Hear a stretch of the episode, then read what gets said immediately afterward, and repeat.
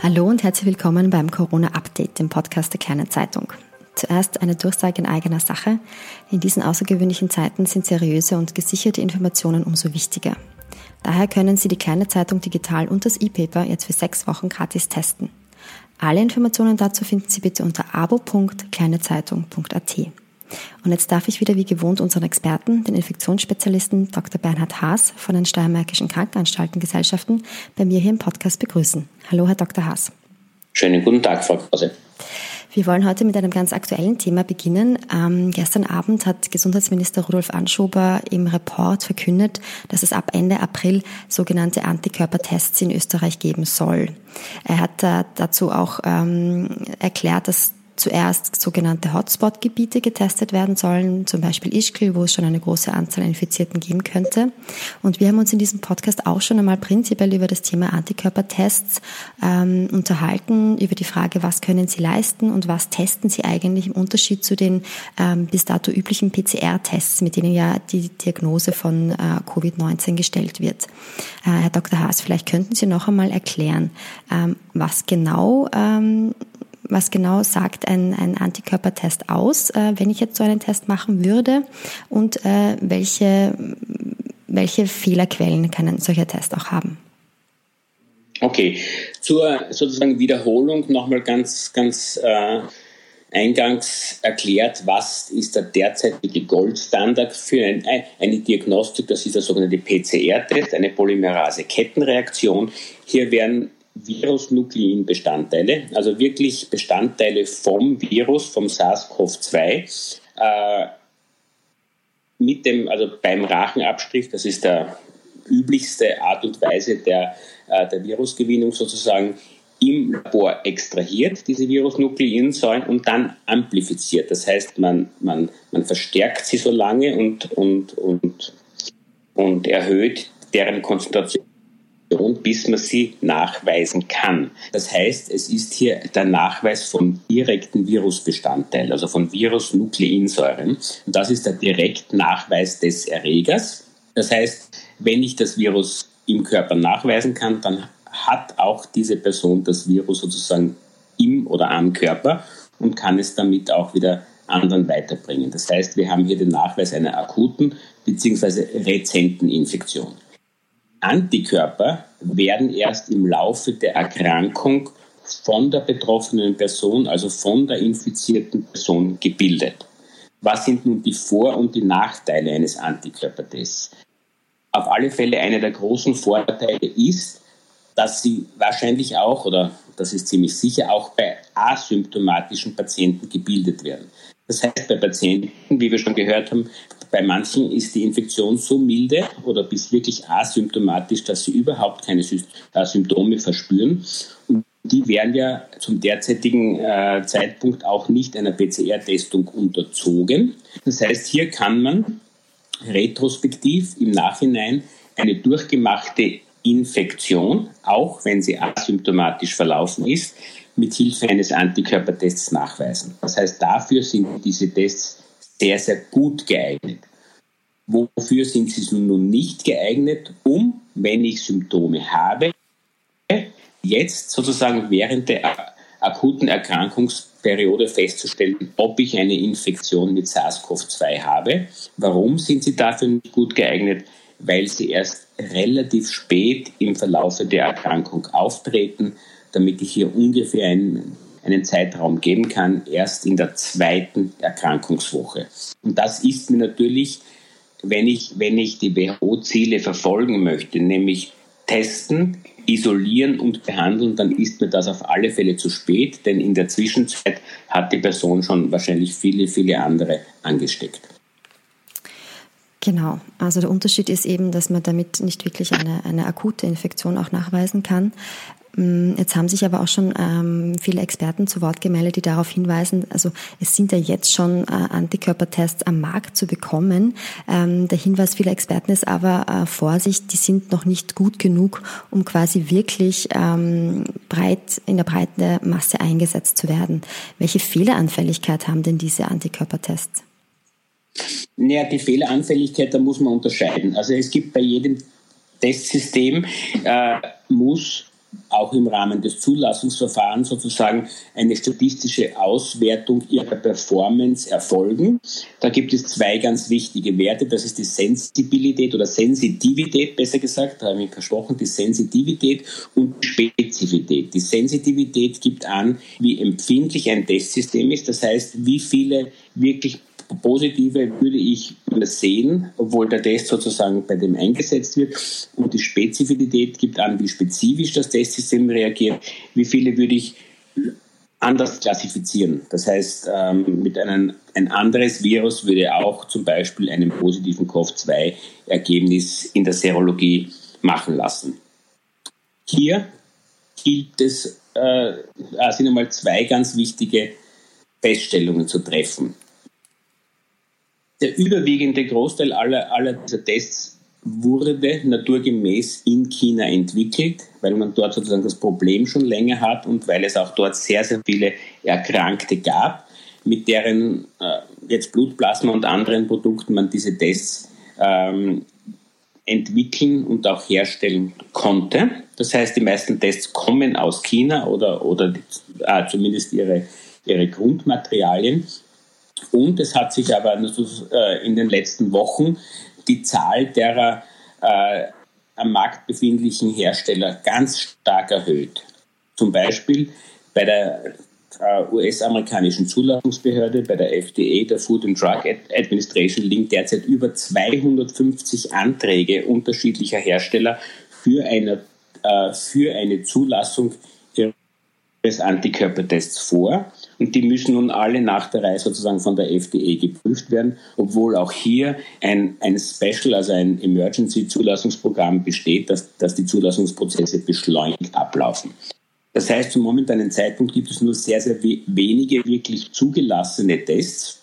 Und die haben nach den derzeit vorliegenden Zahlen, sage ich einmal, Werte in der Sensitivität und Spezifität, die okay sind für den jetzigen Einsatz. Nämlich eine Sensitivität bei den Schnelltests um die 88, 90 Prozent und eine Spezifität von ungefähr äh, 96 Prozent. Was fordert man da bei anderen Erkrankungen? Hier kann ich das Beispiel von HIV-Tests nehmen. Da wird bei beiden, nämlich Sensitivität und Spezifität, weit über 99 Prozent gefordert, dass so ein Test auf den Markt kommen kann und zugelassen werden kann.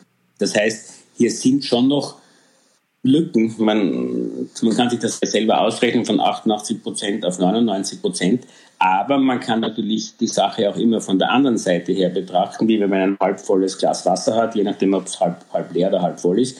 Ich würde auch 88 Prozent der Leute, die sonst jetzt asymptomatisch sind oder wo ich, wo ich wissen möchte, ob sie Kontakt mit dem Virus hatten, kann ich trotzdem mit diesem Test sozusagen ausfiltern und nachweisen. Das heißt, man muss es immer von beiden Seiten betrachten, aber es gilt vorab zu überlegen, in welchen Einsatz äh, oder, oder in welchen Settings setze ich diese Tests idealerweise ein. Jetzt äh, hat der Gesundheitsminister ja auch gesagt, äh, die Tests wird es wird erst Ende April geben, weil es eben, äh, weil sie eben noch nicht gut genug sind von der Qualität her. Das große Risiko, das ja besteht, ist, dass, ähm, dass sich, dass sich Menschen, die jetzt auf irgendwelchen privaten Wegen, sage ich mal, zu so einem Test kommen, ähm, in einer falschen Sicherheit wiegen. Also wenn da quasi die Aussagekraft nicht gut genug ist, dass man dann denkt, ähm, ich, ich bin schon immun oder ich habe diese Erkrankung schon durchgemacht. In Wahrheit ist das Ergebnis aber falsch. Sie haben das schon beschrieben mit dem Wort Spezifität. Vielleicht können Sie noch einmal erklären, äh, worauf kann denn der Test noch reagieren, wenn nicht nur auf, auf Covid-19 oder das SARS-CoV-2-Virus? Also man muss auch mal erklären, sozusagen, welche grundlegenden Arten von diesen Antikörpertests gibt es. Ähm, es gibt echte ELISAs. Das sind sozusagen ähm, Antikörpertests, die nur in einem Labor durchgeführt werden können. Das heißt, ich brauche hier ein Laborequipment und ich brauche auch zuvor wirklich eine Blutabnahme, dass ein Röhrchen Blut abgenommen wird und dann in, in ein Labor kommt, wo diese Untersuchungen durchgeführt werden. Die sind natürlich von der Sensitivität und Spezifität wahrscheinlich immer ein wenig besser als die sogenannten Schnelltests. Die Schnelltests können wirklich an Ort und Stelle im englischsprachigen, äh, in der englischsprachigen bezeichnet als Point of Care, also ein Ort sozusagen, wo ich, wo ich jetzt diese Gesundheitshandlung anbiete, äh, angeboten werden. Und das, und das kann man sich vorstellen wie so ein kleines Kärtchentest. Das heißt, dort wird nur ein Bluttropfen benötigt. Der kann bei manchen Tests auch aus der Fingerbeere sein, ähnlich wie bei der Blutzuckerbestimmung. Und mit diesen Tropfen aus der Fingerbeere kann auch bei manchen Tests, wird zumindest angeboten, eine Untersuchung auf, auf etwaig vorhandene Antikörper geschehen. Je nach Testsystem können verschiedene Arten der Immunglobuline, die im Verlaufe der Erkrankung im zeitlichen Verlauf gebildet werden, nachgewiesen werden. Das habe ich schon vorher mal äh, gebracht. Die ersten Immunglobuline, die sozusagen als Immunantwort entstehen, sind die IgM, Immunglobulin M wie Martha, in der Folge dann Immunglobulin G wie Gustav. Das heißt, die entstehen sozusagen im Laufe der Immunreaktion vom menschlichen Körper und können bei verschiedenen Testsystemen nachgewiesen werden.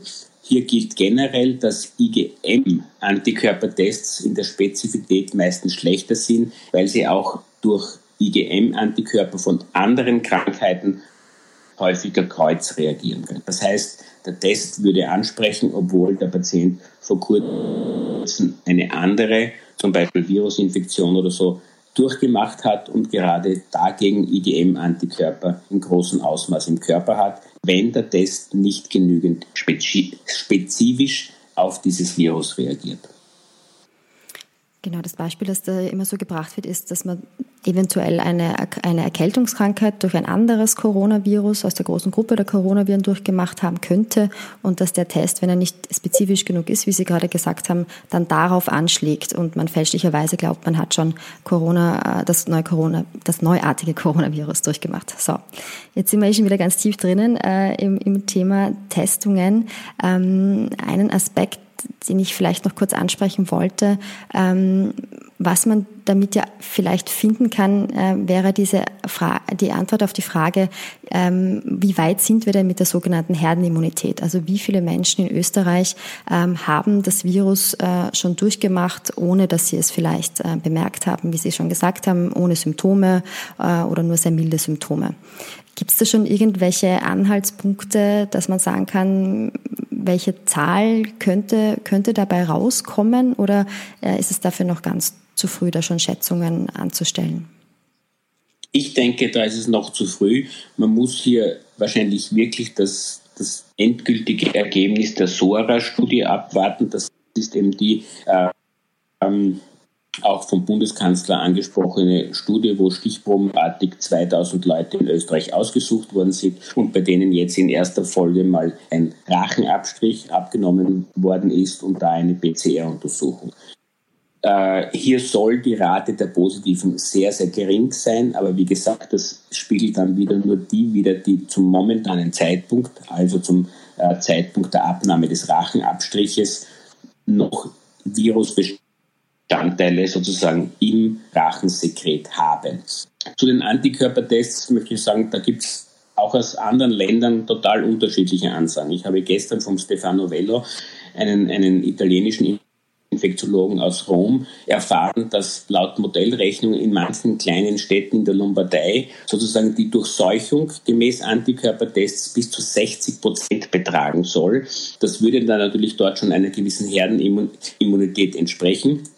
Von anderen Orten habe ich wiederum gehört, dass die Durchseuchung maximal ein Prozent sein soll. Also da gibt es momentan international so weit auseinanderklaffende Zahlen, dass man, glaube ich, zum jetzigen Zeitpunkt überhaupt nicht sagen kann, was, was ist Realität, was ist, was ist wirklich valide. Da muss man noch wirklich zuwarten und weiterschauen. Was man sagen kann, die Antikörpertests werden sicherlich immer besser und immer genauer werden, weil sie einfach weil da überall in der Qualität von den Firmen nachgeschärft wird. Auch in der Steiermark, in Graz, im Institut für Krankenhaushygiene und Mikrobiologie, das von den Steiermärkischen Krankenanstalten GmbH oder der KAGES betrieben wird, äh, werden derzeit auch äh, Antikörpertests von über zehn verschiedenen Herstellern evaluiert und da laufen breit ange angelegte Versuchsreihen, wie diese Tests äh, sozusagen in, in real life sich verhalten und wie die Performance von ihnen ist. Und vorab sind die Ergebnisse mit den jetzt zur, verfügbaren, äh, Verfügung stehenden Antikörpertests nicht wirklich schlecht. Also man kann sagen, die performen eigentlich okay. Gut, das heißt, wir müssen uns noch äh, gedulden, bis wir eine, eine Antwort auf die Frage haben, äh, wie groß die Dunkelziffer in Österreich tatsächlich ist oder wie groß eben diese viel zitierte Herdenimmunität schon ist.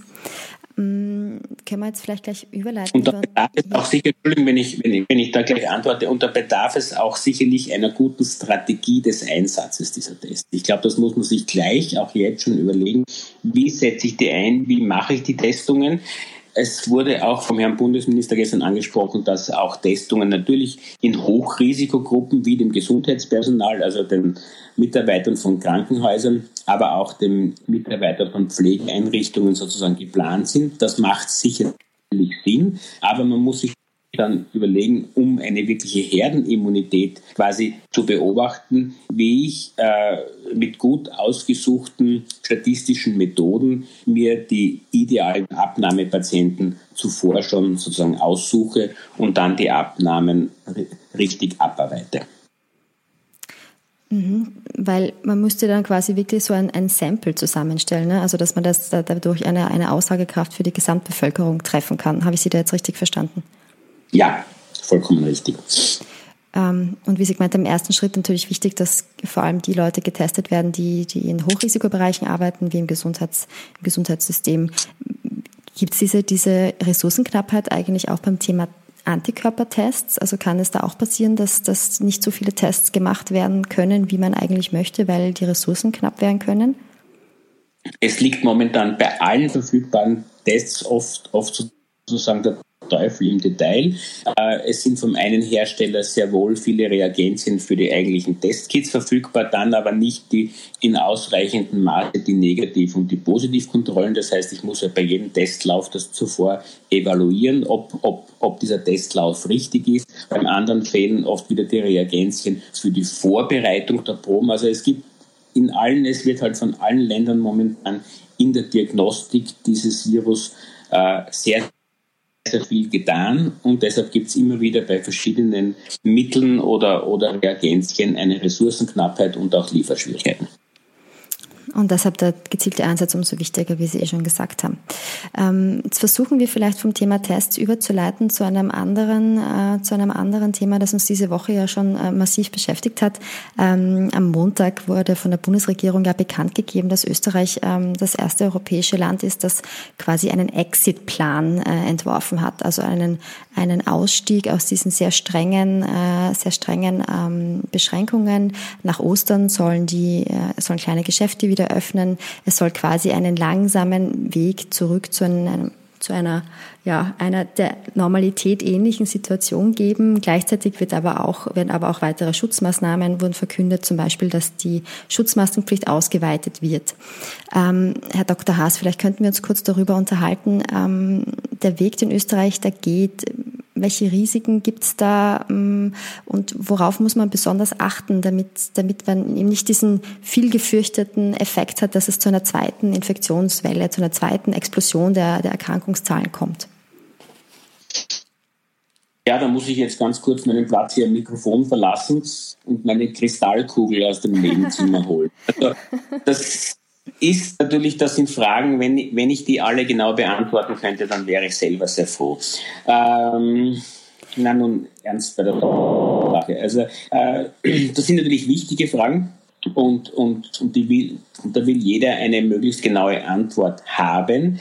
Das Problem ist, dass das eine neue Viruserkrankung ist, eine neue Epidemie und wir auch kaum jetzt im Prinzip Beispiele haben, an die wir uns richten können. Wir haben einige wenige Beispiele sozusagen auf der Welt. Wir haben China, wir haben Wuhan, wo Lockdown-Maßnahmen sozusagen in sehr, sehr harten Ausmaß gesetzt worden sind, mit einer wirklichen Abschneiden der 11 Millionen Metropole. Und erst gestern um Mitternacht sind sozusagen diese Reisebeschränkungen erstmal wieder aufgemacht worden. Das, das, das war ein Riesen, das in den, in den, in den Medien gesehen, ein, ein, ein Riesenandrang. Schon, schon Stunden vor Mitternacht haben sich da Leute angestellt und, und haben dann in den ersten zwei Stunden haben gleich mal 10.000 Leute diese 11 Millionen Metropole mit Zügen wieder verlassen, weil nach elf Wochen war es gestern erstmals möglich, wieder auch die Stadt zu verlassen. Das heißt, das wäre jetzt ein Beispiel, aus dem man lernen kann, weil dort die Lockdown-Maßnahmen sozusagen oder die Shutdown-Maßnahmen langsam wieder aufgelöst worden sind. Nur glaube ich nicht, dass das Ausmaß dieser, dieser Freiheitsbeschränkungen und wie rigoros dort vorgegangen worden ist, jetzt wiederum mit Österreich vergleichen kann. Auch gestern war es notwendig, wenn man in, in Wuhan einen Zug besteigen wollte, dass man zuvor die App herzeigt, seine eigene, also Corona-App, und musste dort einen grünen QR-Code vorweisen können der sozusagen einen mit der App bestätigt, dass man in, in, in der letzten Zeit, also rezent, keinen Kontakt, näheren Kontakt zu einer Corona-infizierten Person hatte. Wenn dieser Code rot aufleuchtet, dann konnte man gestern auch noch nicht ausreisen. Das heißt, da sind schon noch andere Maßnahmen noch aufrecht, die es in Österreich nicht gibt und auch nicht geben wird.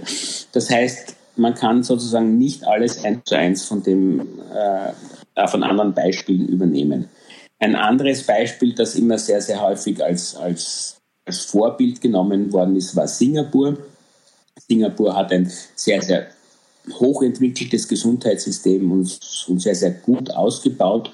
Und Singapur hatte auch sicherlich den großen Vorteil, dass sowohl das Gesundheitssystem als auch die Bevölkerung schon, schon einmal Erfahrung mit einer Epidemie gehabt hat, die auch sozusagen ähm, respiratorisch übertragen worden ist, nämlich 2003, 2004 mit der SARS-Epidemie.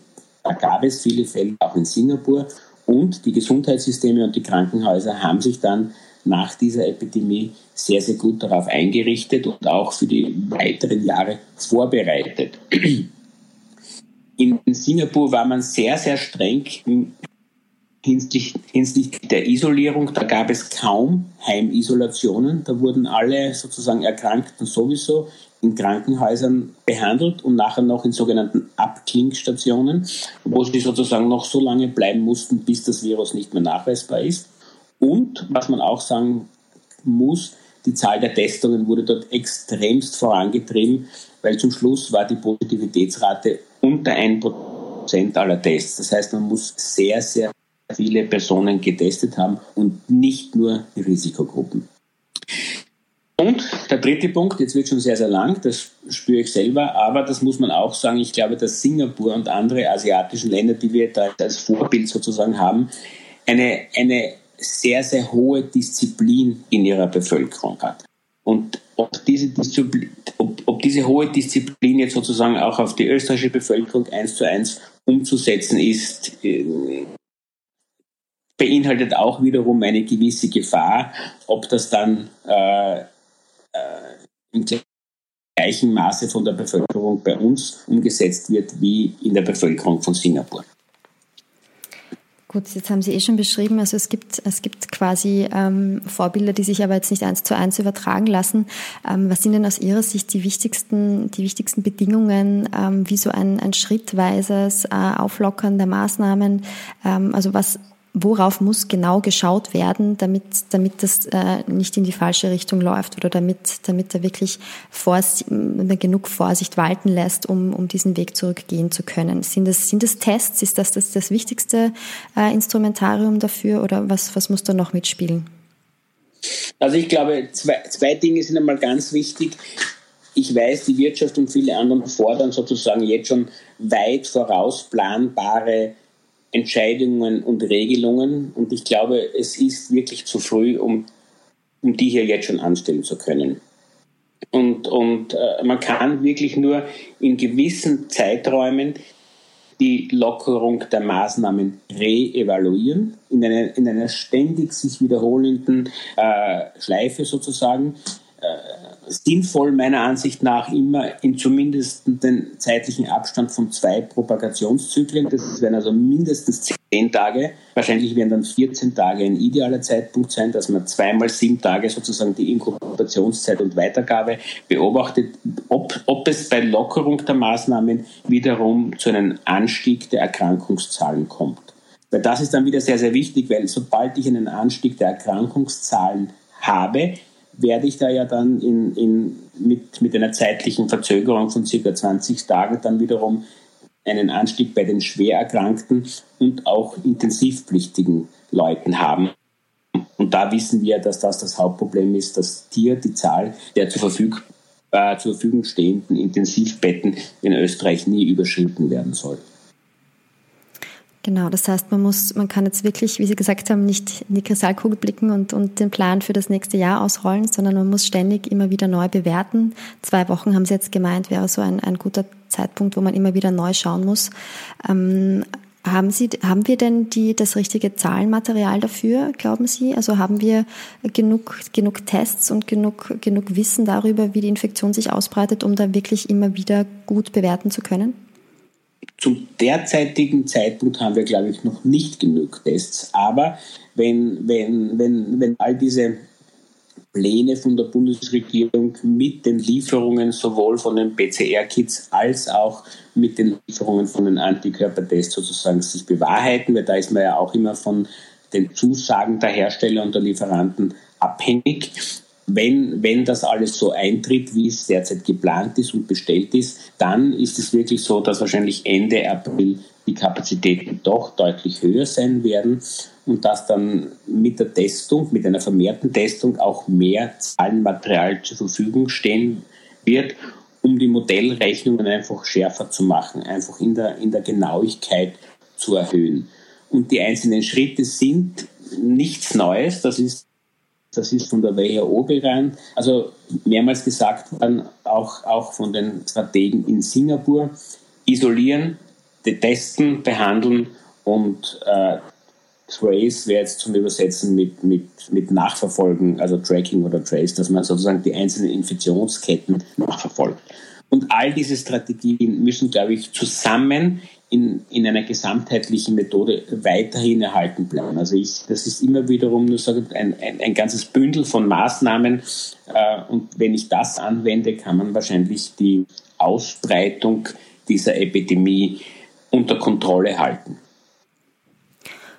Gut, ähm, dann haben wir uns diesem Thema auch noch angenähert.